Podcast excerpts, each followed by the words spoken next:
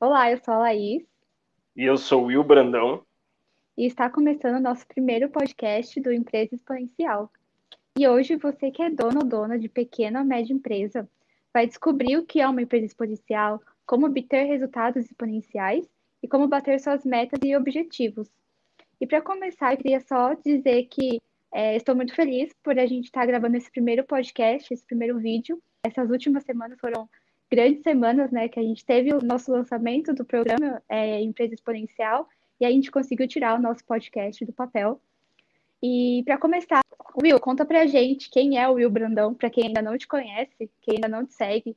É, explica pra gente um pouco da sua história. Legal, lá. Eu também queria reforçar aí a, alegria de fazer o podcast. É um projeto que eu pessoalmente já queria fazer há muito tempo. Eu sou é, ouvinte de podcast há muitos anos. Acho que é, antes de existir Spotify, existir essas ferramentas, eu ouvia podcast ali em algumas outras plataformas. Eu gostava bastante de, enfim, usar o meu momento, às vezes, de trânsito, deslocamento, essas coisas, até a academia para fazer isso. Então, é algo que eu, eu vejo muito valor, utilizei muito, me ajudou muito e espero agora retribuir isso para quem está nos ouvindo, né? Então, é que bacana esse primeiro episódio. É, fala um pouquinho da, da minha história aí, para quem não me conhece, né? Bom, eu tenho 33 anos, né? Eu comecei a ter um contato, vamos dizer assim, com pequenas e médias empresas há exatamente 11 anos atrás, quando eu iniciei minha carreira aí num, num grande banco, né? E como era uma agência muito pequena, né, Laís, é, a gente acabava tendo uma proximidade, um contato muito grande. E as contas que tinham é, correntistas lá, as empresas que eram correntistas na agência também eram empresas ali é, da região, normalmente um comércio local, uma indústria é, da, da, da região ali, e a gente acabava tendo muito contato com o dono daquela empresa, né? Normalmente ele vinha no banco para pedir, né, ali um, um crédito, ou enfim, solicitar algum auxílio ali na, no negócio para o negócio dele, e a gente acabava é, se conversando, né? E eu sempre fui, sempre gostei um pouco de entender a história por trás da empresa, né? O que fez o cara ali ter a ideia e, de repente criar a empresa, criar o seu negócio. E nesse, né, e nessa nessa toada aí, nessa dinâmica, eu acabei conhecendo grandes histórias, conhecendo, me aproximando de diversos clientes. E uma coisa, né, que eu sempre me, me despertou curiosidade é o fato de ver muitos empresários angustiados, assim, de coisa de dia sim, dia não, ter que pedir pro uma ajuda no banco, um socorro lá para o banco, por exemplo, ah, pô, é, antecipa aí um, um boleto para mim para pagar folha, preciso de um crédito, preciso, quero investir, quero crescer, mas não tenho recursos. Então, é, isso aí começou a me chamar um pouco a atenção, essa dinâmica, né? Isso, e eu vi que isso era uma coisa muito corriqueira nas pequenas empresas. E o mais engraçado é que quando a gente conversava, conversava com eles, eles vendiam, né, para a ideia de que o produto ou serviço deles eram os melhores do mundo. Mas para mim essa conta não fechava, porque na época eu falava, pô, se o cara tem, né, se, se, o cara tem uma boa empresa, tá, e tem um bom produto, um bom serviço, como é que ele está nessa situação hoje? Como é, como é que ele não conseguiu ainda fazer a empresa dele crescer? Como é que hoje ele não está no estágio de vida mais tranquilo, com, enfim, qualidade de vida, tá aqui pedindo socorro de assim, de não no banco. E, enfim, é, comecei até a tentar enxergar se tinha algum padrão né, nessas empresas. O que, que acontece? É, tinha empresas ali, às vezes no mesmo segmento, na, mesmo, na mesma região, que estavam indo bem empresas que não estavam, né? Não tinha muita explicação, assim, pelo menos na minha ótica, naquele momento eu não, não consigo, não era muito claro o que, que diferenciava, por que, que uma empresa ia bem e a outra não. E na, naquela época ainda não consegui chegar nessa resposta, né? Não consegui chegar nessa resposta. Em 2010, então, eu entrei no banco, comecei ali a fazer atendimento a essas pequenas empresas. Desde o começo fui direcionado para atendimento PJ, enfim, fizemos um trabalho de prospecção que acabou dando certo e eu fiquei direcionado para a carteira PJ. E também em 2011 eu iniciei minha, minha graduação, né? Na verdade eu entrei na Universidade Federal do ABC para fazer engenharia. É, não foi um curso que mexeu comigo, não gostei, não me adaptei ao curso. É, na verdade, eu nem sei porque na época eu decidi fazer engenharia, talvez mais por por questão de, de pressão dos pais, etc. Mas sempre gostei muito de humanas, né? gostei muito de humanas, na, e na época fiz, comecei a fazer engenharia, não gostei, não me adaptei, e comecei a pegar algumas matérias de humanas na universidade, né? Você tem a possibilidade de montar sua grade, lógico, você tem as matérias obrigatórias, mas você tem algumas que você pode é, colocando lá na tua grade. Eu comecei a pegar matéria de economia, né? Aliás, para quem não sabe, economia é uma ciência humana, não, é uma ciência social, economia que estuda ali comportamento humano, comportamento do consumidor, comportamento do produtor, da e dos agentes econômicos como um todo. Enfim, eu comecei a pegar algumas matérias de economia e, e assim, foi paixão à primeira vista. Na verdade, eu, eu, na hora que eu, assim, peguei algumas matérias, comecei a cursar, eu já percebi que ali seria o caminho que, que eu iria dali para frente. E até pensando na minha carreira no banco, né, quando eu iniciei, a gente tinha essa, eu tinha essa essa, essa ideia, né, essa, esse objetivo de crescer no, no, na empresa, no banco, e eu achava que até a economia ia me dar esse, esse respaldo, né, ia me ajudar mais do que a própria engenharia, né, porque tudo, tudo bem, né, se bem que a gente tem, a gente brinca que engenheiro nunca trabalha com engenharia, sempre faz outra coisa, é, mas acho que economia ia me ajudar, inclusive, no meu desenvolvimento em termos profissionais no, na empresa. E aí, na época, eu comecei a fazer economia, me apaixonei, gostei, né, enfim, e fui tentando entender e conciliar toda a teoria que eu aprendia lá no curso, né, na, na universidade, com a prática que eu vivia no, no dia a dia profissional. Mas, ser bem, sendo bem honesto, eu não encontrei muitas ferramentas que me ajudassem nessa resposta, de encontrar esse padrão e ver como a gente poderia ajudar essas empresas de uma maneira mais eficaz, né?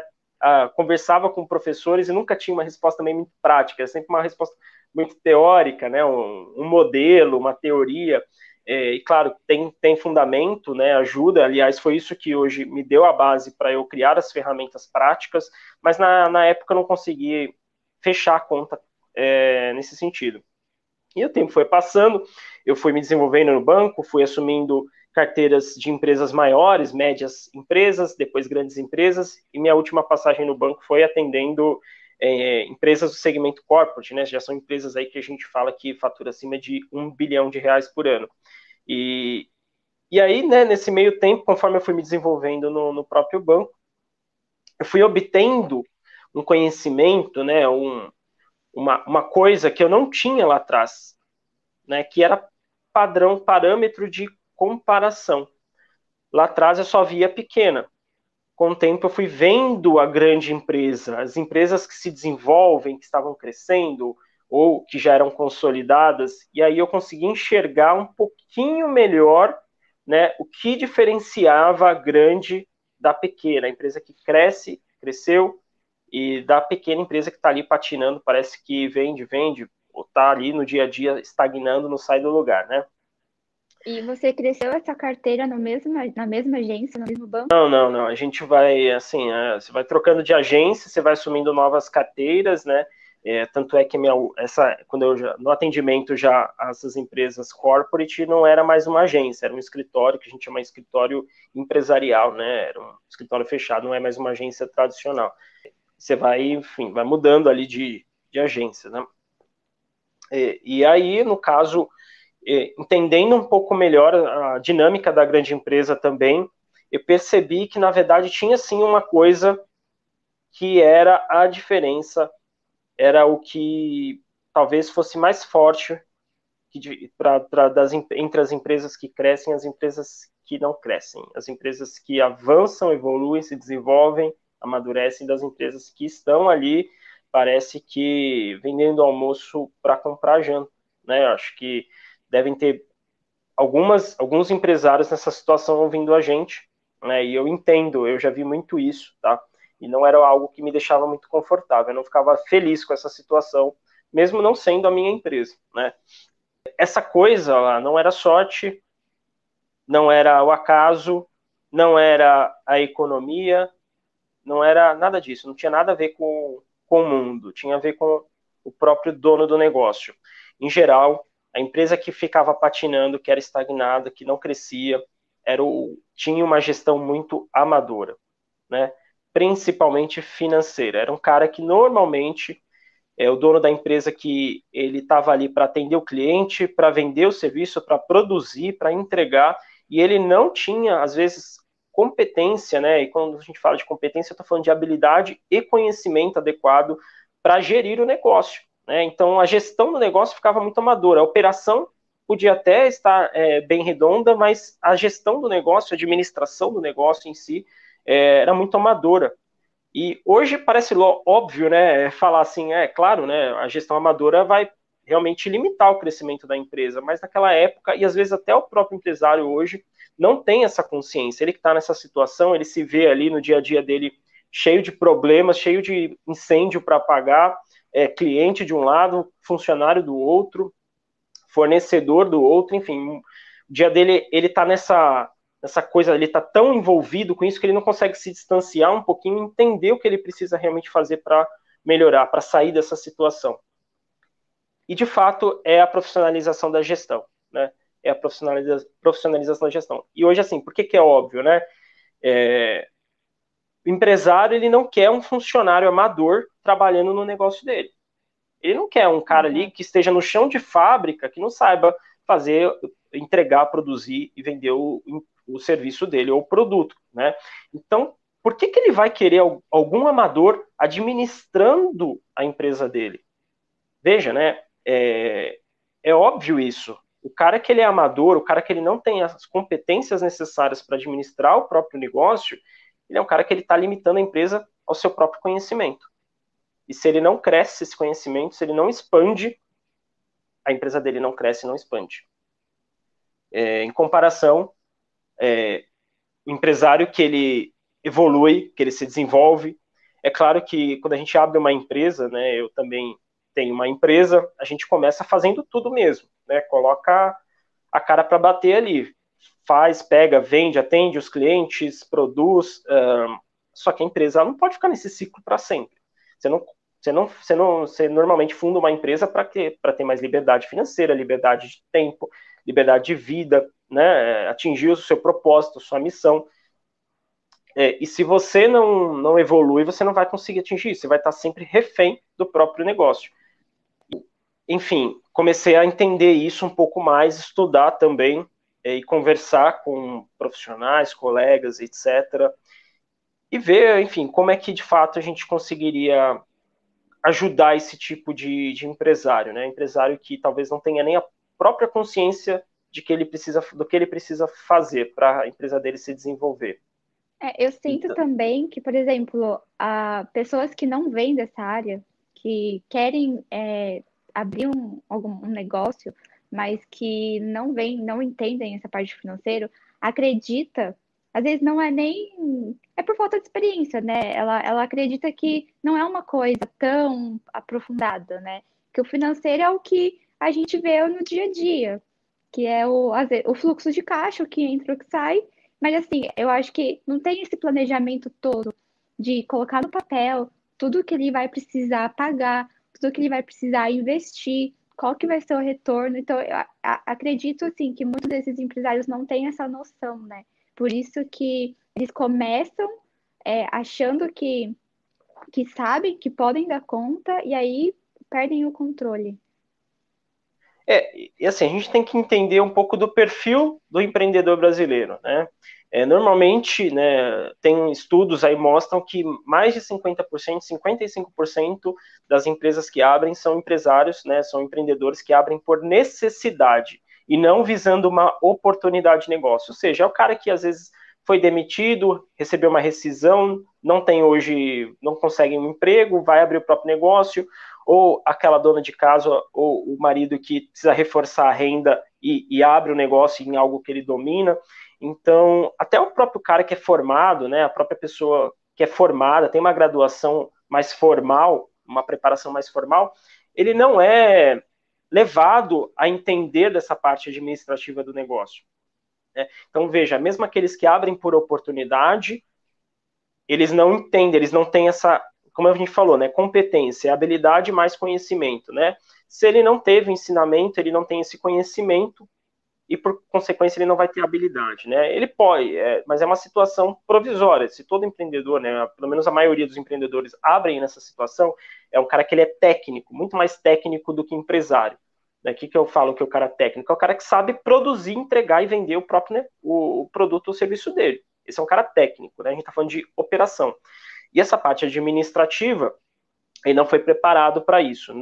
É, nem o cara que é, teve uma, uma especialização mais formal, muito menos o cara que abriu por necessidade. Né? Ele não teve essa preparação.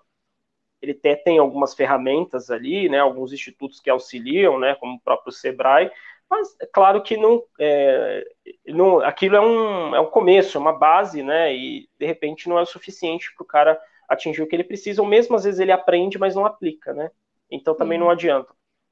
Então, esse é muito o perfil do empreendedor brasileiro e é comum esse tipo de coisa. O que a gente hoje tem que entender, né, e o próprio empresário tem que entender, que isso é o começo. Ele pode começar assim, não tem problema, né? Como eu falei, todo mundo começa. Eu comecei assim, inclusive eu, eu fazia as próprias consultorias, eu vendia, né? Eu com meu sócio. É, mas hoje não, né? Hoje não dá para a gente fazer isso, porque se eu estou na operação, fazendo os trabalhos, fazendo todo, vendendo o meu produto, atendendo o cliente, produzindo, quem vai parar para ver a minha empresa e uma forma dela crescer estrategicamente, pensar nela de uma forma mais estratégica para fazer ela crescer? Ninguém. Porque é, se eu não estou fazendo, quem vai fazer, né? Então essa que é a grande questão. A gente tem 24 horas. O empreendedor normalmente fica 10, 12 horas trabalhando por dia, apagando incêndio, e ele não consegue aquele, aquele tempo para cuidar do próprio negócio, para fazer, ver, dar uma olhada, conversar com parceiros, é, se especializar, adquirir mais conhecimento, aplicar algumas metodologias, inovar na própria empresa, ele não consegue fazer isso, né? Porque tudo gera um esforço muito grande na cabeça dele e ele não quer sair da zona de conforto, acaba ficando naquilo que ele já domina, até porque às vezes o próprio sistema dentro da empresa não tem uma cultura de desenvolvimento, né? E, e ele acaba virando refém da, do próprio negócio. E você começou a é, cresceu no banco, né? Pegou carteiras com, com empresas bem maiores. E aí você viu, começou a entender o que, que acontecia, formar o seu método e ver o porquê que empresas, algumas desenvolviam e, e outras não. E chegou, a, chegou à conclusão que era por falta desse, dessa gestão e desse controle financeiro. E aí você resolveu sair do banco e, e fundar a Valorize? Como que foi esse processo, essa ideia? É, assim, né? É, claro, não é uma decisão muito fácil você largar uma, uma carreira que você está se desenvolvendo, está crescendo. É, inclusive, eu tinha estabilidade, pois era uma empresa pública, era um banco público. É, mas, é, a partir do momento que eu entendi o que eu precisava fazer, qual era, primeiro, qual era a causa do problema, né? Que era essa falta de gestão profissional do próprio negócio. Quando eu entendi essa causa, e comecei a buscar ferramentas, eu vi que existiam realmente ferramentas, existiam coisas que poderiam ajudar o empreendedor a sair desse, desse estágio, né, desse é, jeito de fazer as coisas.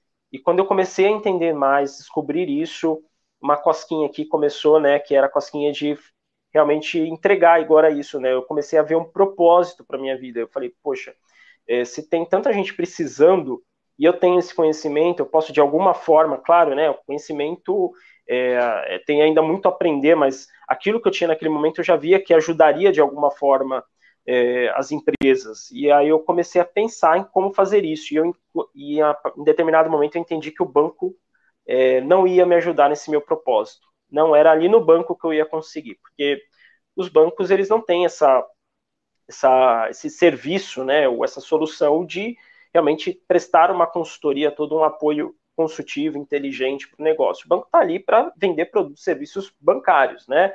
É, vender investimentos, vender crédito, mas se você pegar um empreendedor, ele tem um crédito, ele toma um crédito do banco, mas ele não sabe usar, ele não sabe para que usar, ele não sabe qual é a causa do problema, por que, que ele está precisando tomar crédito, por que, que ele não está, é, como usar corretamente esse dinheiro, é, não vai adiantar. Então o banco ele só oferece é, um produto, né? Mas se o empreendedor não souber fazer as coisas acontecerem, é, não vai adiantar nada, vai ser só um paliativo, uma solução paliativa. E eu comecei a entender que o banco, então, não era onde eu ia ficar ali para o resto da minha vida, não era mais o que eu queria.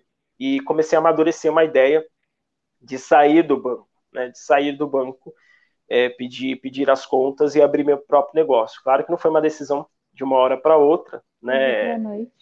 Não foi. Eu fui conversando com, inclusive, empresas, empresários que tinham o próprio negócio. Comecei a trabalhar ali como meio que um profissional autônomo, um freelance em uma consultoria. Foi, inclusive, onde eu conheci meu sócio. Então, tinha, por um tempo, eu tive uma jornada dupla. Terminei a faculdade em 2016 e fiquei praticamente ali é, um ano, né, é, trabalhando jornada dupla. Então, trabalhava no banco, era uma carga horária puxada, né? Todo mundo sabe que banco é muito focado em metas, você já tem as cobranças ali do dia a dia, mas saía dali, era, era na Avenida Paulista. Esse escritório da, da, do banco que eu trabalhava era na Consolação, era numa ponta, e essa consultoria era na outra ponta, era lá no Paraíso. Então, eu fazia o quê? Eu saía do banco, ia correndo para essa consultoria, trabalhava nessa consultoria até final de, de noite e voltava para casa dia seguinte a mesma coisa. Fiquei nessa rotina aí por algum tempo.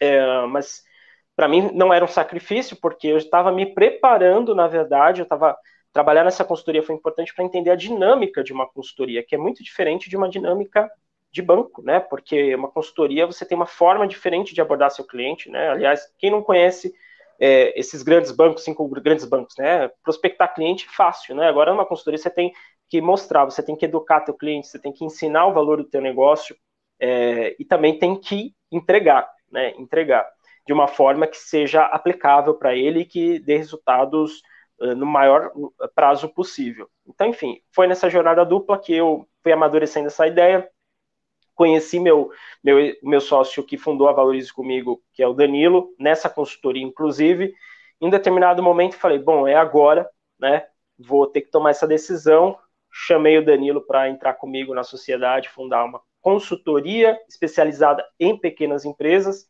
Ele topou e aí então começou essa mudança na minha vida, né? Saí do banco, pedi demissão do banco, pedi demissão dessa consultoria, né? Parei de trabalhar, prestar serviços para eles e a gente então fundou a Valorize e a ideia da Valorize era suprir uma carência muito forte de mercado.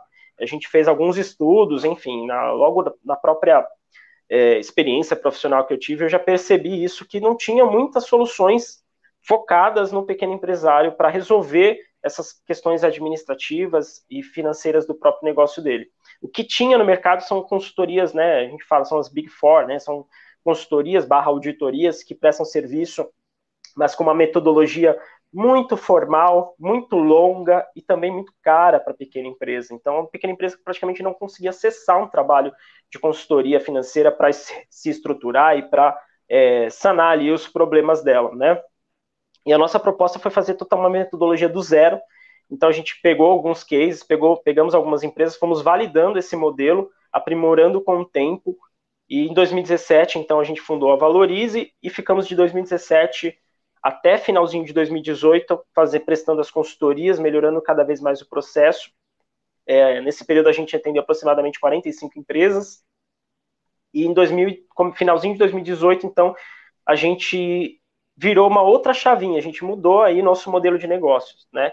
Ao longo dessas 45 consultorias que a gente prestou nos dois primeiros anos, a gente começou também a entender um pouco melhor o que o mercado queria, o que o mercado precisava, e a gente entendeu que não era só a consultoria que iria resolver, mas também é, uma mão de obra qualificada para executar isso dentro da empresa, ou seja, executar essa parte financeira, essa parte administrativa, é, e aí a gente então transformou o nosso modelo de negócios de consultoria para BPO financeiro.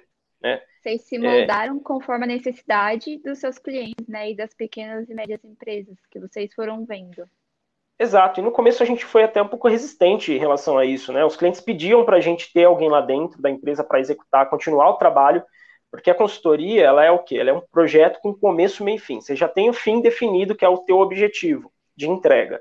Então você começa, faz um diagnóstico, né, faz um levantamento dos dados, e a gente tinha que ter um modelo diferente para fazer isso, porque e as pequenas empresas normalmente não têm esses dados bem organizados, né? É, quiçá tem dados é, para a gente visualizar. Então a gente normalmente tinha que ter, criamos, tivemos que realmente que criar um modelo que pudesse nos trazer essa visão para fazer traçar um diagnóstico. A gente tinha que trabalhar com extrato bancário na unha, ficar categorizando, tinha que ficar é, preenchendo planilhas, enfim, tinha que fazer aquilo que o, o, empreendedor tinha que ter feito lá atrás, mas não fez. A gente, a partir desse momento, traçava um diagnóstico, fazia um plano de ação e a implementação do negócio, né? Acompanhava por um certo período e acabava, né? Acabava, ver se o resultado foi atingido e acabava. É, então era um projeto. Então quando acabava uma, a gente já tinha que ter outra engatilhada. Na verdade, a gente trabalhava com uh, mais que uma ao mesmo tempo, simultaneamente, né? É, mas assim, se a gente não trouxesse novas empresas, acabava o projeto, acabou faturamento, né? É, e aí em 2019, finalzinho de 2018, a gente começou a perceber que realmente era uma demanda muito forte do mercado de ter alguém é, profissional para ter essa gestão financeira profissional, essa gestão mais é, madura. Precisaria também, de repente, uma empresa ou outra precisaria ter alguém para executar esse processo. Às vezes tem um volume um pouco maior, por exemplo, financeiro, uma coisa que demanda rotina diária. E às vezes o empreendedor ele não quer ou é, o volume é tão grande que ele realmente vai precisar de alguém, senão ele vai acabar ficando direcionado para o operacional de outra coisa, que é o operacional do financeiro. Então ele precisava, às vezes, de, de um apoio mesmo. Então, um cliente pediu, dois clientes pediram, três, quatro, cinco, quando a gente percebeu que realmente alguns clientes estavam pedindo, eu, né, eu olhei para o Daniel e falei, Dan, temos que resolver esse problema, né?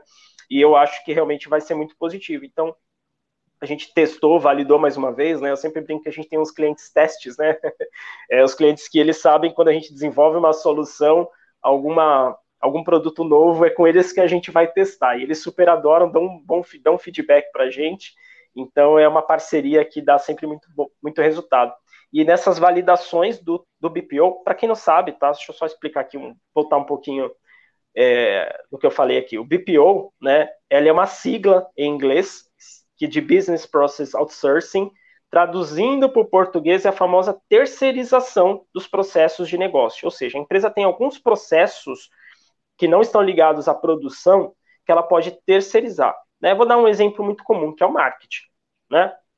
Eu tenho é. certeza que é, talvez muita gente que esteja ouvindo a gente já contratou uma agência ou, contra, ou tem uma agência de marketing para ajudá-lo. A, a, terceirização, né, a, quando ele contrata uma agência, ele está terceirizando o processo de marketing dele, pelo menos uma parte, né? É, e aí, é, o BPO, que a gente tinha o BPO financeiro, ele é terceirização do processo financeiro. Então, tudo que a gente fala que o empreendedor tem que fazer no dia a dia, claro que às vezes demanda tempo, demanda uma disciplina, demanda ferramenta, e, e ele não, não quer ou não, não, não, não, não teria disponibilidade de tempo suficiente, ele pode terceirizar isso para a gente e a gente faz de acordo, a gente treina, a gente tem analistas treinados, profissionais, gerenciado, supervisionado por nós, que vai entregar já o processo pronto. Então, ele, o próprio nosso, o próprio analista, ele executa esse dia a dia do negócio, de forma que a gente já sabe que os dados, que o processo está sendo feito corretamente e que os dados vão ser precisos para a gente fazer as análises posteriormente, tomar as decisões. Então, a gente juntou duas coisas que a gente queria: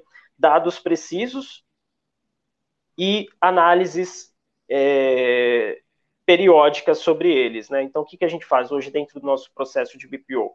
A gente não faz só o dia a dia do negócio, a gente também participava das consultorias mensalmente. A gente pega os clientes, pega os, os dados, faz um relatório, analisa esses dados e propõe melhorias para o dono do negócio em cima dos dados financeiros, né? É, que é, aliás, é, é um pouco subvalorizado, né? O financeiro muito por conta disso. Muita, muito empreendedor acha que financeiro é pagar e, e receber, né? Pagar, pagar e receber. É pelo contrário, né? Pagar e receber é uma pontinha só de, do que é a gestão financeira.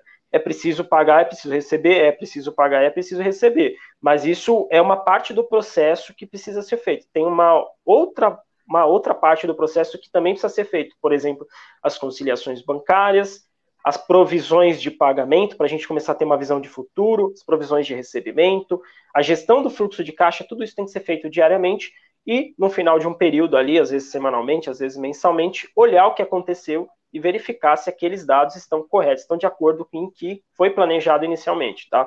Então, gestão financeira é muito mais que isso. Então, eu falo que a gestão financeira ela é a fonte de dados mais rica que a empresa vai ter para tomar uma decisão.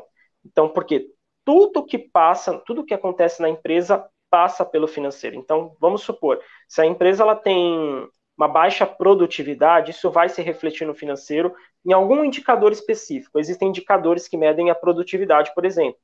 É, se a empresa tem um turnover alto, ou seja, é, tem uma rotatividade de funcionários alto, isso também vai se refletir no financeiro, na relação entre receita e custos com o pessoal muito baixa. Né? Então, é, porque o, você vai ter custos demissionais muito altos, você vai ter custos admissionais, e o, e, o, e o profissional que chega na empresa, ele demora um tempo para se desenvolver e conseguir atingir ali o nível de produtividade ideal. É, se o empreendedor ele não gere bem ali as dívidas dele, vai se refletir no financeiro. Se o, se o empreendedor ele não negocia bem os pagamentos com os fornecedores, vai se refletir no financeiro. Se ele não negocia prazo com o cliente, vai refletir no financeiro. Tudo, absolutamente tudo, em alguma, tudo de alguma reflete. forma, de alguma forma vai se refletir. Se você souber trabalhar, selecionar bem os indicadores e trabalhar esses indicadores, você vai conseguir ter uma visão completa dos problemas da empresa. Né? Claro que é, ter a visão pro, do, dos problemas não resolve a situação por si só. Você precisa ter a visão dos problemas, que é o primeiro passo que a, a gestão financeira entrega, e aí você vai ver quais são as ações que você precisa tomar para resolver, né? E aí, aí dali você pode explorar ali outras áreas da sua empresa. Você pode, por exemplo, se sua produtividade está baixa, produtividade, produtividade da sua equipe, você vai falar com talvez seu gerente da operação, da produção, ou você mesmo vai falar com seus funcionários para ver o que, que, precisa melhorar, o que precisa fazer para melhorar o negócio, é, para aumentar a produtividade. Então, de repente, é uma ferramenta que falta, que você implementa, já melhora a produtividade em 10, 15%. Às vezes é um treinamento que você propõe para o seu funcionário, você já melhora a produtividade e também é, relativamente, né? Então existem indicadores, esses indicadores eles vão é, indicar exatamente a dor e a solução para o teu negócio. Aí você acaba o gestor articular isso dentro da própria empresa, né? Então é isso, né? E aí, enfim, só para finalizar a parte da, da história, né? Que 2019, então a gente fez essa mudança no nosso modelo de negócios e estamos aí com a Valorize né, já crescendo, se desenvolvendo, atendendo é, diversas empresas, né, fazendo toda essa parte de gestão, e os resultados que a gente vê são absurdos, são lindos, são muito legais, os feedbacks dos clientes comprovam isso, e a gente vê que realmente funciona, né, o método funciona, o método funciona. O que aconteceu? Você pegou esse método que você aplica na, no BPO hoje e resolveu colocar um nome e é, resolveu passar esse seu conhecimento, esse seu método para empresários. Então, a, você criou o programa Empresa Exponencial, que é tudo isso que você falou, só que você passa esse estudo, é, esse programa para quem está interessado, para, para os empresários de, de pequenas e médias empresas. E é bem, bem legal isso, porque essa iniciativa que você teve de querer passar o que você, o seu conhecimento, a sua expertise, o seu método, que você sabe, tem 100% de certeza que vai funcionar quando aplicado de forma correta, e você quis passar isso para as pessoas, para elas também poderem obter resultados, poderem entender é, mais sobre, sobre essa gestão das empresas, porque muita gente tem um medo, um certo medo de, de guardar essa informação, não querer expor, com medo de, de copiarem. Isso é natural, natural, eu acho que todo mundo sente isso, mas legal que você tomou essa iniciativa de você criar um projeto, criar um programa para ajudar esses pequenos e médios empresários a, a resolver os problemas e a ter resultados exponenciais, né? E, então, explica para a gente o que, que é esse programa, a empresa exponencial, esse método. É, na verdade eu tive medo também, viu, Laís? Assim, eu, eu poderia ter feito isso antes e não fiz por medo, tá? Eu, tinha, eu tinha medo realmente de expor, porque que, que eu, é, assim, claro, né, o cliente ele participa do processo dessa parte consultiva, mas ele não, não sabe o todo, ele não sabe os detalhes, ele não vai, ele não entende exatamente tudo, né? Ele precisaria sentar com a gente uma vez por mês, discutir os números, a gente faz sugestões de melhoria, ele mesmo é, percebe algumas melhorias que ele precisa fazer na empresa e ele implementa isso dentro do negócio, mas ele não tem essa visão do todo, né? Porque a gente faz uma boa parte. E de fato, eu tinha um pouco de. Tive medo também de abrir isso, uh, demorei para fazer, uh, realmente colocar esse método e aí expor, abrir a caixa preta que a gente trabalha com os nossos clientes, mas é, assim como foi lá atrás na minha decisão de sair do banco, esse medo ele foi passando com o tempo, e principalmente a partir do momento que eu entendi, de fato, é, eu já tinha essa sensação, né, desde lá atrás, mas quando eu formalizei o meu propósito de vida, né, eu fiz um curso até com o Marcelo Germano, que fala muito sobre cultura, sobre missão, visão, e quando eu transformei isso, né, que é a parte estratégica do negócio, entendi o meu propósito e consegui tangibilizar isso para minha empresa, eu entendi que eu não poderia ficar com essa com esse egoísmo, né, com essa mesquinheza uh, que a gente tem para fazer, enfim, achando que o nosso negócio vai se desenvolver mais ou está sendo privilegiado por conta disso. Então, é, eu falei, não posso, né, não posso, até por uma questão pessoal, vou ter que abrir e, cara, vamos para cima. O mais importante no final das contas é ver empresas sendo transformadas, vidas sendo transformadas, empresários menos angustiados, menos estressados, com mais qualidade de vida, colaboradores mais felizes dentro do negócio, porque uma empresa que funciona é bom para todo mundo, é bom para o empresário, é bom para o colaborador que pô, tem a chance de crescer, se desenvolver, também de ter um salário adequado, compatível, ter uma estrutura melhor para trabalhar, é melhor para o cliente que provavelmente vai receber também um serviço, um produto mais profissional, uma forma mais interessante, de, de, de, até mais valiosa de receber o seu produto ou serviço, vai dar mais valor para a tua empresa também. Então, enfim, é um ganho, é um ganha, ganha, ganha, né? Que eu falo, três ganhas aí. Todo mundo ganha. 3G. É os 3Gs, é os 3Gs. Não é o 3Bs do bom, bonito e barato, é os 3Gs do ganha, ganha, ganha. Mas a ideia é essa, e aí, enfim, decidimos então esse ano implementar esse programa Empresa Exponencial, onde eu ensino, né, esse passo a passo do que o empresário precisa de fato fazer para organizar as finanças e transformar estes números em crescimento exponencial. Né? E aí vem o termo exponencial, que é um termo que eu já tinha ouvido há algum tempo do livro Organizações Exponenciais, do Salim Ismael, né, que é fundador da Singularity University do, dos Estados Unidos, uma, enfim, uma universidade focada em inovação, em crescimento exponencial é, mais focada, óbvio, na tecnologia, mas a ideia é trazer esse conceito para as pequenas empresas de uma forma geral, né? E aí acho que a gente precisa falar um pouquinho do que é a empresa exponencial, de fato, até para o empresário entender. De repente tem empresário que fala que não quer ser uma empresa exponencial. Eu já ouvi, já ouvi falar, empresário falar, não quero, eu tô não quero, não quero isso para minha vida. tá bom assim. Tá bom, tá bom. Né? Ele tá feliz, é, tudo bem, é direito, é, não, não vamos julgar, mas é, a realidade é que a grande maioria quer ser uma empresa exponencial, quer ter uma empresa exponencial e não consegue. E não conseguindo, ele se frustra ao longo do caminho demais. Ele se frustra, ele vive frustrado com a família, vive frustrado com o negócio, ele sente que ele está estagnado, que ele está perdido, que ele não, não sabe exatamente tudo o que acontece na empresa e não tem uma visão clara do que ele precisa fazer para melhorar. Então, para esse público serve o programa que é um, onde a gente ensina exatamente então como se tornar uma empresa exponencial. Ah, muito bom. E então conta para a gente o que, que é essa empresa exponencial, como que funciona. Legal. Acho que uma forma fácil de, de, de entender, né? Empresa exponencial é uma empresa que bate metas de forma consistente. Tá? O exponencial ele é um termo da matemática, né? Que é uma, aquela curva que ela, ela vai aumentando a, a inclinação dela né, cada vez mais, ou seja, ela vai crescendo exponencialmente, ela vai crescendo numa progressão geométrica. Né? Sem querer entrar em muitos detalhes, é uma empresa que cresce, cresce, cresce, cresce vai batendo metas de forma consistente. E cada vez que ela cresce, a próxima meta dela vai ter um resultado maior do que o resultado anterior. Então vamos dar um exemplo. É, se hoje eu faturo um milhão por ano e eu quero, minha meta é crescer é, 10%, vamos colocar esse, esse, esse ano, né? Então eu teria que faturar um milhão e cem nesse ano para bater minha meta. Vamos supor que eu bati minha meta, faturei um milhão e cem. E eu quero manter os 10% de aumento no próximo uhum. ano. Só que aí no próximo ano, eu não tenho mais que crescer só 100, eu vou crescer 110.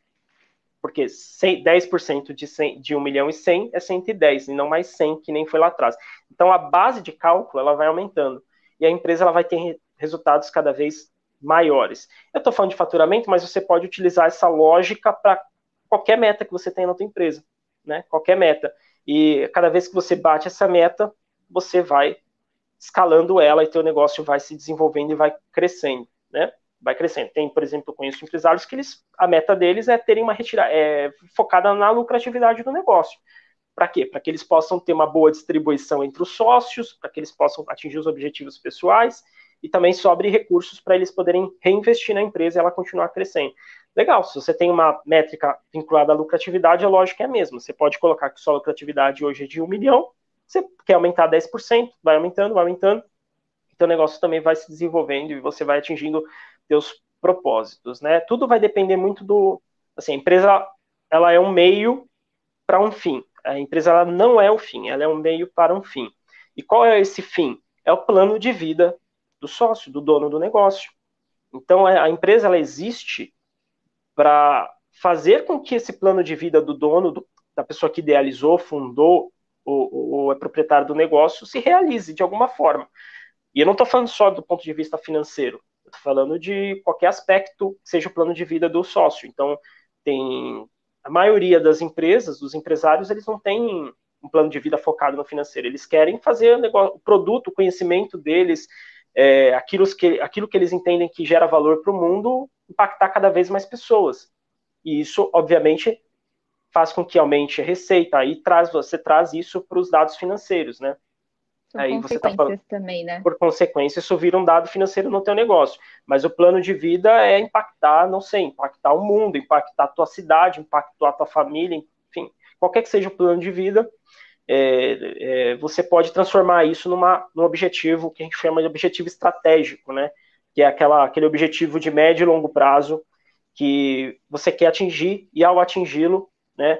Você você pode dizer que seu propósito está sendo potencializado, você está conseguindo, é, de fato, atingir teu propósito de vida. E a empresa é um meio para isso. Você tem alguma história, assim, para meio que ilustrar para a gente, de, de alguma, alguma situação que aconteceu, que você aplicou esse método, deu super certo e hoje você fala, nossa, esse é o case da minha vida, é top. É, tem alguns cases, tem alguns cases. A gente tem alguns depoimentos de clientes, assim. É, um, eu tenho esses clientes beta, né, que é, eles tiveram uma boa experiência no passado e eles querem sempre estar por dentro de novas soluções.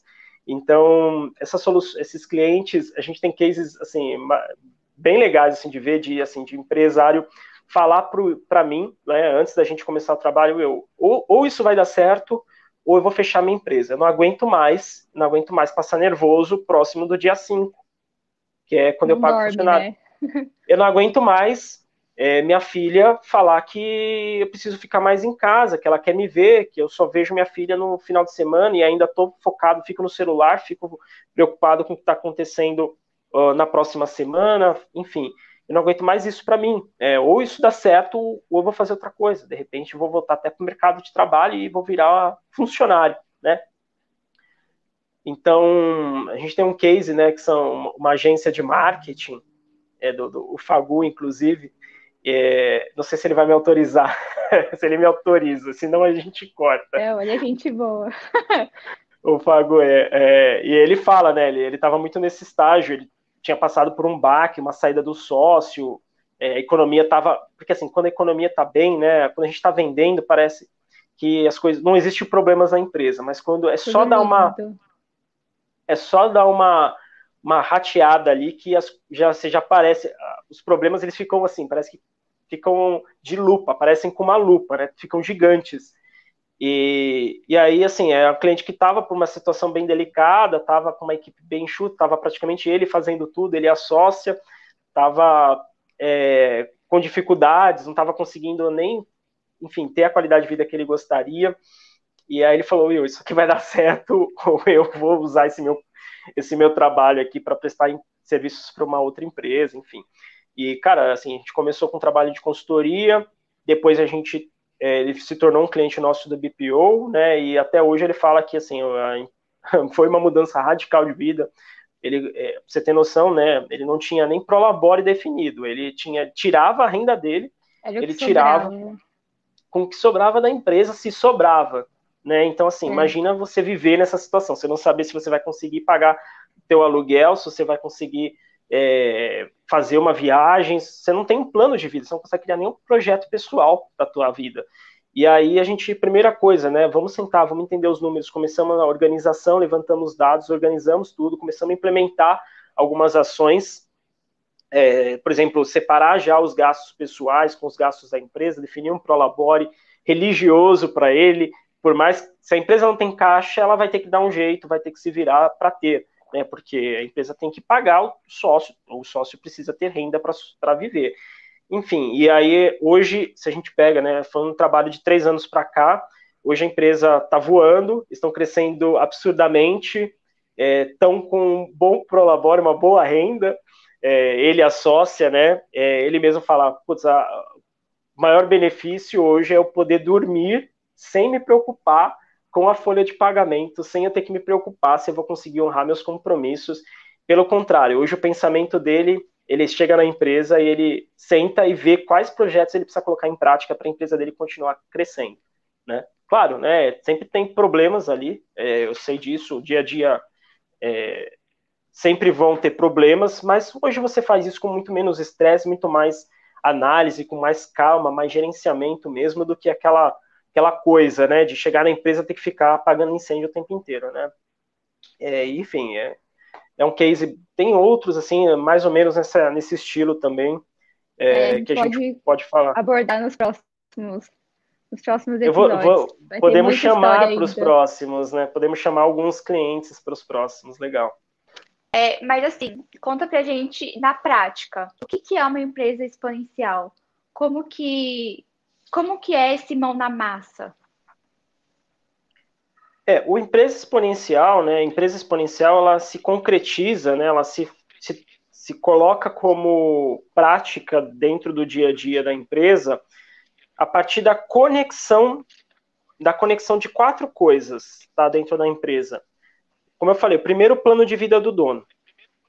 Então, o dono ele tem que fazer uma série de perguntas para chegar no seu plano de vida e entender o seu propósito. A partir do momento que ele entendeu o seu propósito, ele tem que tangibilizar isso num objetivo estratégico, que é o segundo ponto. Quando ele tangibiliza isso num objetivo estratégico, ou seja, ele consegue colocar, transformar aquele plano de vida em um número, em alguma referência, algum indicador mais específico, a gente fala que esse é o objetivo estratégico, né? E a gente fala do objetivo SMART, que tem que ser específico, tem que ser mensurável, atingível, relevante e tem que ter também um tempo para acontecer. Então, ele tem um plano de vida, tem um objetivo estratégico, que esse objetivo estratégico vai ser também a visão da empresa, ou seja, onde ele quer chegar no médio e longo prazo. Então, ele está fazendo o quê? Está cascateando aquele plano de vida em algumas, algumas métricas. Então, ele definiu o objetivo estratégico, né, e a partir desse objetivo estratégico, ele vai ver que formas que ele vai conseguir encontrar, quais são as oportunidades que ele tem para chegar nesse objetivo estratégico. Por isso que é importante o dono do negócio estar tá olhando sempre para o objetivo estratégico e para o que está acontecendo, para as oportunidades de chegar lá. Então, o objetivo estratégico é o segundo ponto. Terceiro item, que é a, a parte tática do negócio, ou seja, se ele tem esse objetivo estratégico, entendeu as oportunidades, como é que ele pode articular isso com a sua equipe ou com terceiros para aquele objetivo internamente também acontecer.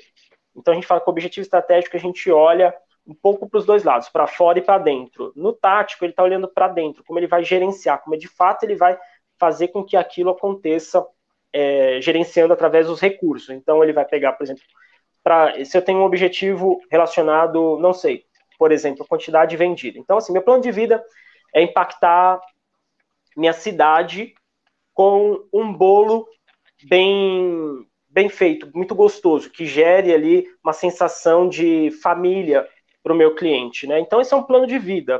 Esse é um plano de vida. O segundo, então tem que transformar isso em objetivo estratégico. Beleza, qual é o tamanho da sua cidade, quantas famílias existem, né? Qual é o tamanho médio de família? Vamos supor que a família aí, cada uma, uma cidade de 100, 100 mil habitantes, e cada família seja composta por quatro pessoas. Então ele já sabe que ele pode atingir 25 mil famílias. 25 mil famílias. Então esse é o objetivo estratégico dele. Atingir 25 mil famílias. Cada família vai ter o seu bolo vai ter aquela sensação que ele quer passar para cada família. Então ele vai já definiu esse objetivo estratégico. Aí ele vai ver como ele pode fazer isso. Ah, eu posso abrir uma loja física no meio do centro, eu posso fazer um atendimento virtual, eu posso utilizar um aplicativo de vendas. Isso daí é a parte estratégica. Como esse negócio vai quais são as oportunidades para isso acontecer. Ah, eu tenho um concorrente aqui é, que tem essas qualidades, eu posso ter um diferencial dele, eu posso trabalhar com preço X, ele trabalha com preço Y, enfim, você vai entendendo como você pode chegar lá. Então, tudo isso está no nível estratégico do negócio. Aí você vai fazer o quê? Uma vez que você entendeu, você definiu o teu planejamento estratégico, você vai fazer isso se transformar né, dentro do teu próprio negócio. Então, quais são as pessoas que você vai precisar? A gente está falando da parte tática do negócio agora. Quais são as pessoas? Quais são os recursos financeiros? Quais são as ferramentas que você vai precisar? Qual a estrutura que você vai precisar? Como você vai articular isso? Quais são os processos que você vai precisar? Então, você começa já a colocar em prática todo aquele seu plano estratégico. Você vai começar a organizar as coisas, você vai começar a gerenciar os recursos dentro do teu negócio. E aí vem esse, o último nível. Uma vez que você tem essa parte gerencial bem estabelecida, você tem os processos, os recursos, você precisa ter pessoas que façam isso. Você precisa ter pessoas que operacionalizam o teu negócio, que fazem, pessoas que façam atendimento para o teu cliente, que façam o marketing do teu negócio, que façam o, a venda do teu produto, que fabricam o teu produto, que fabrica o teu bolo, que compra os ingredientes, é, que consulta para ver o, o, caixa da empresa, que vai gerenciando isso de uma forma operacional, né? Então, é, a partir do momento, é, a ideia da empresa exponencial é quando você consegue atingir essa linha, essa conexão entre essas quatro partes, né? O plano de vida, a estratégia, o tático e o operacional. Aí você tem uma empresa exponencial, porque você tem todo mundo olhando para a métrica principal, que é o objetivo estratégico, que é o plano de vida, por, e, e, transformado em números o objetivo estratégico do negócio, e todo mundo bem alinhado, né? E aí você tem os três fundamentos para isso acontecer, que é a estratégia de fato, finanças e liderança. Então a estratégia, o fundamento estratégico, que é o que a gente ensina, inclusive na nossa, na nossa imersão, né, onde a gente fala mais sobre os fundamentos, é, fora inclusive do financeiro especificamente, é, você tem pilar estratégico. O que é o pilar estratégico? É aquela, então, aquela mente de verificar o que você precisa fazer a cada momento. E hoje em dia, com N soluções que aparecem, N concorrentes, é, o mercado mudando e se transformando o tempo inteiro, você tem que estar atento a isso o tempo inteiro. Você tem que estar olhando quais são as oportunidades. Então, se você foi uma das empresas, por exemplo, que já vinha se preparando para se digitalizar lá atrás, teu negócio hoje provavelmente está muito melhor do que aquelas pessoas que tiveram que fazer isso às pressas por conta de uma pandemia. Você já estava muito mais Sim. estruturado. Então você até aproveita, inclusive, esse cenário de crise geral para virar uma oportunidade para o teu negócio, porque você já estava com esse, já estava verificando essa tendência, já estava pensando estrategicamente como fazer as coisas acontecerem. E aí você transforma dessa parte é, estratégica, o segundo pilar é o finanças, que é você gerenciar o dinheiro, o recurso, né? Eu falo que dinheiro é o oxigênio do negócio, ele é o principal recurso. Se você não tem dinheiro, você não tem pessoas, você não tem processo, você não tem fornecedores, você não tem clientes, você não tem mercado, você não tem nada, você não tem estrutura, nem você vai ter nada para você, porque você precisa ter renda para viver e você não vai conseguir é, se manter disso. Então, dinheiro é o principal recurso. Então, vou, através do dinheiro, você monta um um planejamento, né, que a gente chama de previsão orçamentária, que é os orçamentos para cada área que precisam acontecer para aquele objetivo estratégico também acontecer. E você pega aquele objetivo estratégico principal e vai dividindo em metas. Então, por exemplo, para a área de marketing, se o objetivo é, faturar, ter 25 mil clientes em cinco anos, você pode transformar, dividir isso ano a ano. Então, bom, para ter 25 daqui um ano, eu preciso, daqui cinco anos, eu preciso ter cinco esse ano, né? Sendo bem grosseiro. Claro que não é bem assim, você precisa considerar um crescimento, né, uma, uma taxa de crescimento, mas de uma forma básica, se eu tenho 20, se eu quero 25 mil daqui a 5 anos, eu posso, eu preciso ter 5 mil esse ano. Então, aí você pega esses 5 mil, coloca na sua meta anual, e aí você vai pegar. Então, marketing, para eu ter 25 mil clientes, vendas vai precisar fazer 25 mil vendas. Para eu ter 25 mil vendas, eu preciso que o marketing gere um número X de leads para o meu negócio. O que, são os leads? São as pessoas que vão se interagir, vão conhecer o teu negócio e por, por algum motivo vão entrar na sua loja ou vão deixar os dados dela para um contato, enfim, você vai ter esses leads, esses, esses interessados, potenciais interessados no seu negócio, né? É, eu estou sendo bem simplista aqui, né? Claro que um plano de negócio, um plano estratégico, ele demanda ali uma atenção maior. Você não vai, talvez, atender as 25 mil famílias, Talvez você vai ter um público específico dentro dessas 25 mil famílias, que é, por exemplo, classe A, classe B, classe C, enfim, você vai pensando nisso. Mas de uma forma geral, é essa, né? Você, então, você já tem a meta da venda, do comercial, você já tem a meta agora do marketing, você vai transformar, ah, financeiro, é, vai precisar de, desse, o marketing vai falar para o financeiro, então eu preciso desses recursos para conseguir gerar esse número de leads. Vendas vai falar, eu preciso desses recursos para conseguir é, fazer esse atendimento, fazer esse número de vendas. A área de compras vai falar, vou precisar, se para isso acontecer, eu vou precisar de tantos, é, tantos recursos para comprar de insumos, de pessoal, etc. A operação vai falar, então, para produzir isso, eu também vou precisar desses equipamentos, dessa, dessa mão de obra, etc. É, enfim, as coisas vão se encaixando. O RH provavelmente vai falar, ó, precisamos, então, é, dessa é, de contratação, de treinamento, etc. Também precisamos de tais recursos. É importante, tá? Só frisar uma coisa aqui. Talvez eu não quero dar uma impressão errada, tá? A pequena empresa, nem sempre ela vai ter oficialmente essa divisão de marketing, vendas, financeiro, desenvolvimento, produção, RH. Às vezes. É, não vai ter. O que acontece é que normalmente o dono, inclusive, tem várias funções dentro destas, tá? É, então, às vezes, você não vai ter um nível de direção, você não vai ter um nível de CEO dentro da empresa, o dono ele vai acabar exercendo algumas funções dentro de todo esse organograma que eu estou falando aqui, dessas divisões. Mas, se você quer desenvolver seu negócio, você tem que pensar dessa forma, você tem que pensar como se sua empresa fosse departamentada, porque vai ficar mais claro para você traçar metas. E quando você trouxer alguém para somar na tua equipe, você vai conseguir passar essa informação de uma forma muito mais clara. Então, é, por mais que tua empresa hoje fale, ah, Will, isso não é para mim, tá? Se você está pensando que isso não é para você, você está dificultando o crescimento do teu negócio, porque é uma questão lógica de você transformar um objetivo intangível num objetivo tangível, que é o estratégico, e traçar isso em metas para quem está participando, inclusive para você. Né? Isso, as metas motivam as pessoas, as pessoas vão entender o plano do negócio, quais, quais ações elas vão precisar é, executar para chegar no teu objetivo. Então, tudo isso facilita muito, né? Então, a ideia é transformar. E aí, as finanças, ela entra fazendo toda essa gestão, as previsões, definição de orçamentos, de budget. Então, uma empresa que, uma pequena empresa, às vezes até microempresa, que ela tem um planejamento estratégico anual e ela tem esse planejamento financeiro, ela ela tem uma situação muito mais confortável. Aliás, no próprio planejamento, o fato de você construir esse planejamento financeiro, você já vai identificar que às vezes o que você tinha na cabeça lá no começo não vai funcionar naquele ano. Então, por exemplo, é difícil você acertar um planejamento financeiro de primeira. Você vai, por exemplo, traçar as suas ideias ali, né? A, a, se a tua meta é, é, ter 5 mil clientes, você vai começar a ver o que, que você vai precisar de receita e, é, e, e custos e despesas para aquilo acontecer e investimentos você vai perceber que as contas, de repente, nesse primeiro momento, não vão fechar. Você vai falar, opa, então aquela ideia que eu tinha lá atrás, não vou poder usar ela. Vou ter que mudar né? alguma coisinha. Tem que mudar alguma coisinha. Então, de repente, eu vou ter que contratar uma pessoa, então vou ter que é, enxugar um custo aqui, um custo ali. Você vai fazer isso de forma antecipada, tá? Lembrando que, assim, é uma previsão. É, as pessoas travam um pouquinho em fazer uma previsão, né? A previsão, gente, é, ela não, apesar desse nome um pouquinho feio, que é previsão orçamentária, ela é basicamente você colocar todas as receitas e despesas da sua empresa mês a mês, traçado isso até um ano, e ver se a conta fecha, as receitas menos e despesas, se a conta fechou ali, né? Ou se seu objetivo for cliente, se a, se a conta também fechou.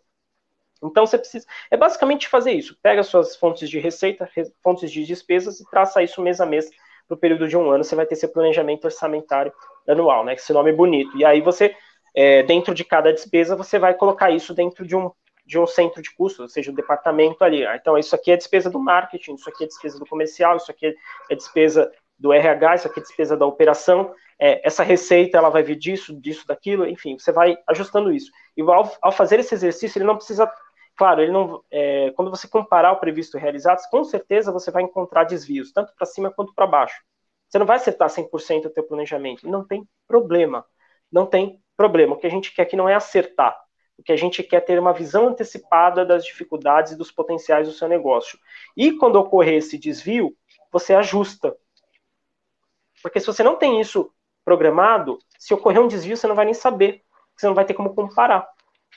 Então, é Exatamente. Então, você ter essa visão, essa visão clara do futuro do teu negócio e mês a mês, ou semana a semana, dependendo do prazo que você, o ciclo que você quiser fazer essas análises, você vai comparando para ver se está certo ou se não está. Né? Se deu errado, você vai, fazer, você vai perguntar: ah, o que, que eu preciso fazer para acertar agora? no próximo período. E se ficou, superou até as expectativas, você fala, o que, que foi que aconteceu que deu certo mais do que eu esperava? Às vezes, é até nem necessariamente é uma coisa boa isso, porque você está esperando X e veio 2X, mas às vezes é por conta de uma sazonalidade, algum, algum evento que aconteceu perto do teu Sim. estabelecimento, etc., que gerou um fluxo de pessoas e aconteceu. Mas aí no período seguinte, por exemplo, as vendas caem muito e você não estava preparado para isso. Então é importante ter essa visão, esse acompanhamento mês a mês. É... E aí você também trazer isso a partir das metas por departamento para a operação. E aí, ó, é, aí cada gerente, cada gestor, ou às vezes a própria dono fazendo isso com os próprios funcionários, ó, vocês vão precisar fazer isso a gente vai precisar ter essa produtividade, precisa ter esses recursos, vai precisar executar dessa forma, esse seguindo esse processo, e se a gente fizer, todo mundo tiver alinhado, as coisas vão dar certo. Então aí, o movimento que no começo lá atrás foi de cima para baixo, né, do dono da, da, da empresa para os funcionários de base, começa a inverter. Agora os funcionários vão fazer de base acontecer, para a parte tática acontecer e para a parte estratégica também acontecer. O resultado vai começar de baixo para cima. Então, planejamento é de cima para baixo e o resultado de baixo para cima. Né?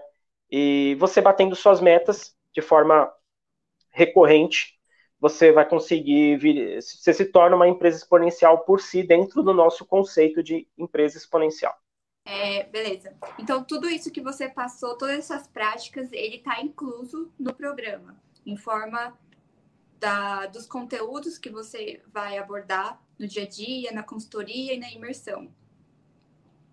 É, isso a gente já executa dessa forma com os nossos clientes do BPO, e a ideia agora é transformar isso num programa, né? Como você mesmo disse, que é, são três etapas, é um programa de três etapas, onde a gente tem a parte do curso, onde eu ensino como fazer exatamente cada, cada, cada tópico que eu mencionei aqui, a gente ensina como fazer. Na prática, no dia a dia, com as ferramentas. Então, você vai ter uma planilha para fazer essas previsões de orçamento você vai ter uma, um modelo, um template para fazer seu planejamento estratégico. Ou seja, quais perguntas você precisa responder para chegar nesse seu modelo ideal.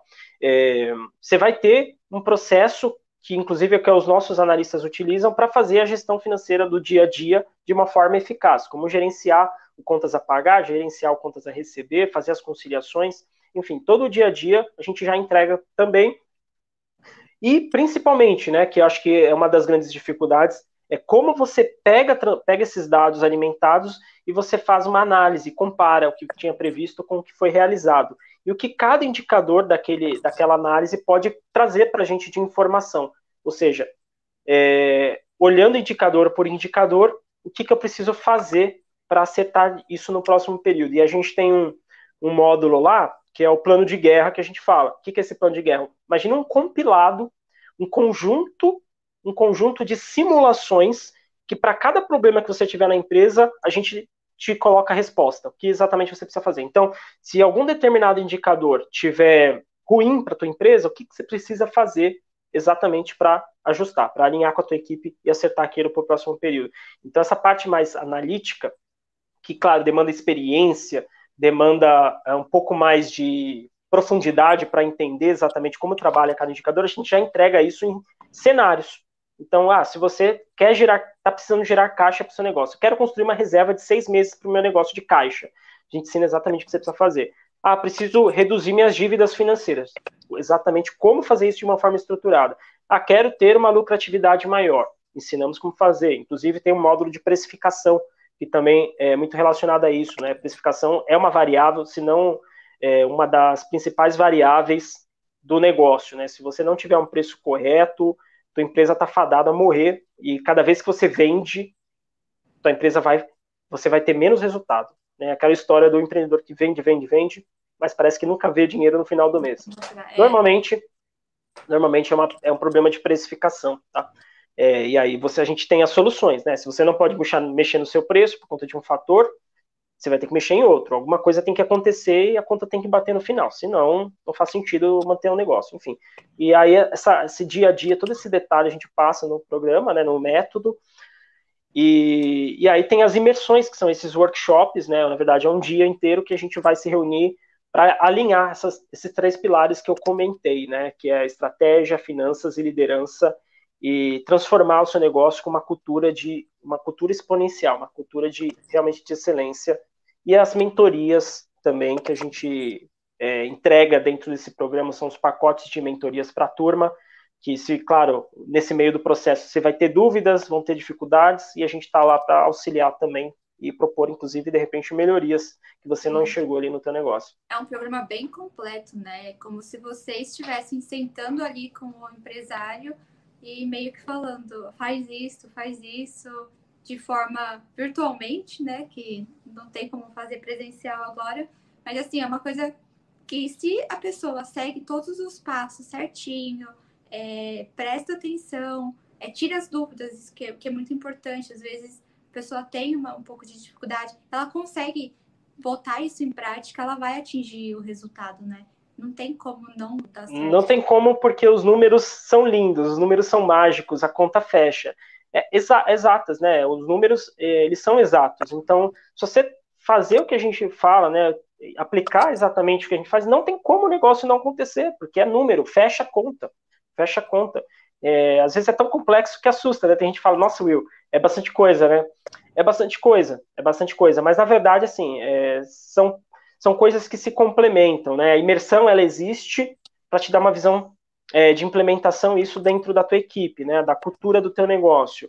As mentorias são para auxiliar. Então, na verdade, é até mais simples do que só oferecer um curso, né? Mas realmente é, não é tão complexo, parece, pode parecer muito complexo, mas na verdade é um método com passo a passo. É só você pegar e executar. Teu negócio não tem como não dar certo. E, e de referência, assim, quem que você hoje você falar, você tem como uma referência, como uma autoridade? Hum. É, hoje eu tenho estudado bastante sobre como me comunicar melhor digitalmente e como transformar essa minha esse meu esse meu serviço, né, esse, esse valor, esse conhecimento é, em uma comunicação acessível ao pequeno empresário e que também, cara, claro, gere valor para ele e que o deixe, o desperte de alguma forma, que eu fale alguma coisinha que o desperte para mudança, né? E se ele mudar, ele vai melhorar, enfim, e é uma mudança que eu acho que é efeito dominó, um fala para o outro, que fala para o outro. Então hoje eu estou muito mais focado em aprender com esses players que falam com o pequeno empresário, que conseguem expor. Eu, eu tenho algumas referências, o Marcelo Germano é um, né? É um player bem legal. Tem o André Menezes, o Marcos Marques.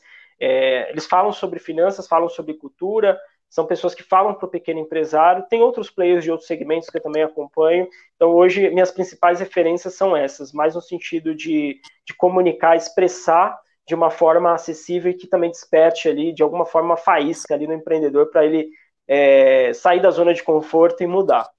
Por hoje, é, a nossa conversa vai se encerrar por aqui. É, fiquem ligados aí, todo mundo, toda quinta-feira, às 10 da manhã, a gente vai estar tá trazendo mais podcasts, mais vídeos, abordando vários temas. Deixa no comentário também é, temas que vocês gostariam que a gente abordasse, dúvidas que vocês têm sobre o programa, sobre a rotina que vocês têm. E a gente também vai trazer mais, mais convidados, é, empresários, é, cases também, pessoas que já passaram por esse método para mostrar para vocês que ele realmente funciona. E também já deixa, já se inscreve no canal aí do YouTube, ativa o sininho de notificação para você estar por dentro toda semana dos conteúdos que a gente vai trazer para vocês. Will, você tem alguma coisa mais aí para colocar em pauta? Não, só último recado aí, quem está ouvindo a gente, se mexe, se mexe. e segue a gente aí. Vai ser nosso lema lá. Valeu. Então tá bom, a gente se vê. Tchau, tchau. Tchau, tchau.